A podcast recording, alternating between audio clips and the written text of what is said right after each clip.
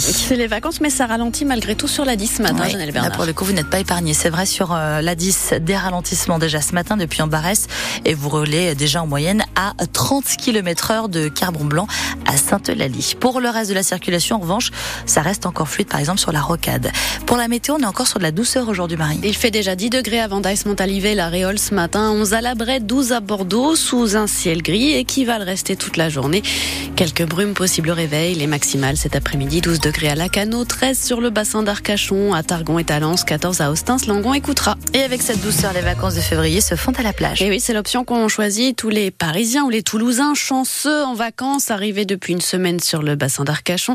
Et peut-être vous, Girondins, depuis ce week-end pour un bon bol d'air pas trop loin de vos bases. La dune du Pilat plutôt que les sommets des Pyrénées ou des Alpes, c'est donc ce qu'a choisi Marie avec ses trois enfants cette année. Ben, on regrette pas du tout cette année. Pourtant, on est des grands fans de ski, mais là, avec des petits, des enfants en bas âge, euh, en période scolaire surtout, on a connu le ski hors saison, et là, on est un peu réfréné avec les enfants et le coup. Le coup, en plus avec des enfants où on en a un malade tout le temps, on s'est dit, euh, faut qu'il y en ait un au baby club, etc., pour pouvoir skier et en profiter. Et là, cette année, on n'avait pas envie de ça. Pourtant, on est des grands fans. mais bon, en plus, avec euh, la crainte de pas avoir de neige cette année, euh, vraiment, on regrette pas notre choix. Alors, est-ce qu'on peut parler de vacances de février déjà exceptionnelles sur nos côtes? Eh bien, on pose la question à Karine Desmoulins, maire du Tèche et présidente de Gironde Tourisme. Elle est notre invitée à 7h45. Une grève peut en cacher une autre à la SNCF, celle des contrôleurs qui a perturbé les départs en vacances des petits Girondins ce week-end, s'achève ce matin. Et une autre se profile pour le week-end prochain, les aiguilleurs, cette fois avec des revendications similaires, des recrutements, des hausses de salaire et de meilleures conditions de travail. Bruno Le Maire veut mettre les ministères au régime sec. Le ministre de l'économie était l'invité de TF1. Hier soir, il revoit à la baisse les prévisions de croissance pour cette année de 1,4 à 1% seulement. Conséquence 10 milliards d'euros de rabot sur les dépenses de l'État, 5 milliards sur le budget de fonctionnement des ministères, 1 milliard sur l'aide publique au développement et un autre milliard sur l'enveloppe allouée au dispositif Ma Prime Rénove pour l'aide à la rénovation énergétique. Le compte à rebours est lancé avant l'ouverture du salon d'agriculture samedi à Paris. Les agriculteurs maintiennent la pression sur l'exécutif. Emmanuel Macron doit recevoir les jeunes agriculteurs et la FNSEA demain pour tenter de s'éviter une inauguration agitée, ratée dans les allées de la porte de Versailles. Ce week-end, Gabriel Attal a demandé au préfet de recevoir les exploitants pour discuter des mesures d'urgence pour la filière. La coordination rurale de son côté appelle à la mise en place d'une année blanche en termes de charges pour les agriculteurs. La police lance un appel à témoins pour retrouver Roslan. Une jeune femme de 22 ans portée disparue depuis la nuit de mardi à mercredi dernier.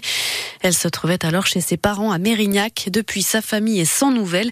Roslan souffre de troubles autistiques. Elle aime se balader à Mériadec dans les parcs ou les transports en commun.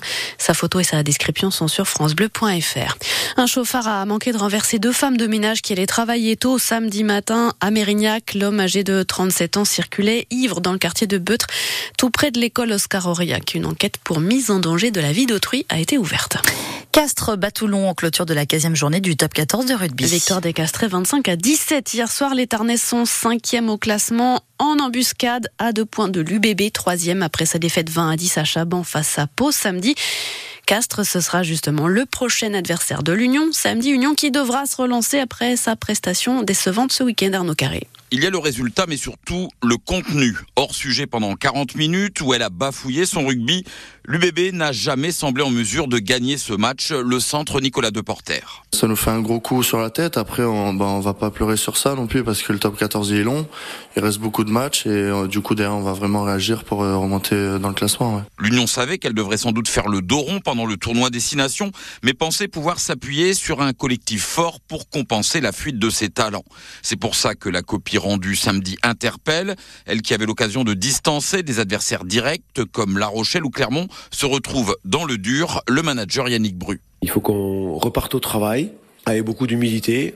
On a besoin de se serrer les coudes. On n'a pas besoin de tout remettre en question non plus, mais on sait qu'à cette période de l'année, dans ces conditions-là, il faut qu'on donne 100% de l'énergie dès la première minute. Après le couac face au Stade français, l'Union avait eu une réaction d'orgueil pour aller arracher une victoire à Toulon. Le non-match de samedi l'oblige une nouvelle fois à réagir pour accréditer à Castres la thèse de l'accident et ne pas perdre trop de terrain dans la course aux phases finales. L'UBB qui a vu repartir ses huit internationaux vers Marcoussis hier pour préparer le match France-Italie de dimanche à Lille. On débriefe toute cette actu rugby ce soir dans 100% UBB avec les liés de l'Union Madoche Tamboué. Rendez-vous après le journal de 18h. Une promenade de santé hier pour les Lions du Stade Bordelais, septième victoire consécutive en autant de journées de championnat de France Élite 1. Une correction 87 à 0 infligée au Stade français. Et puis en foot, les Girondins de Bordeaux se déplacent à Amiens ce soir pour le dernier match de la 25e journée de Ligue 2. Les Marinés Blancs, 14e à 4 points des Picards, 10e match à 20h45.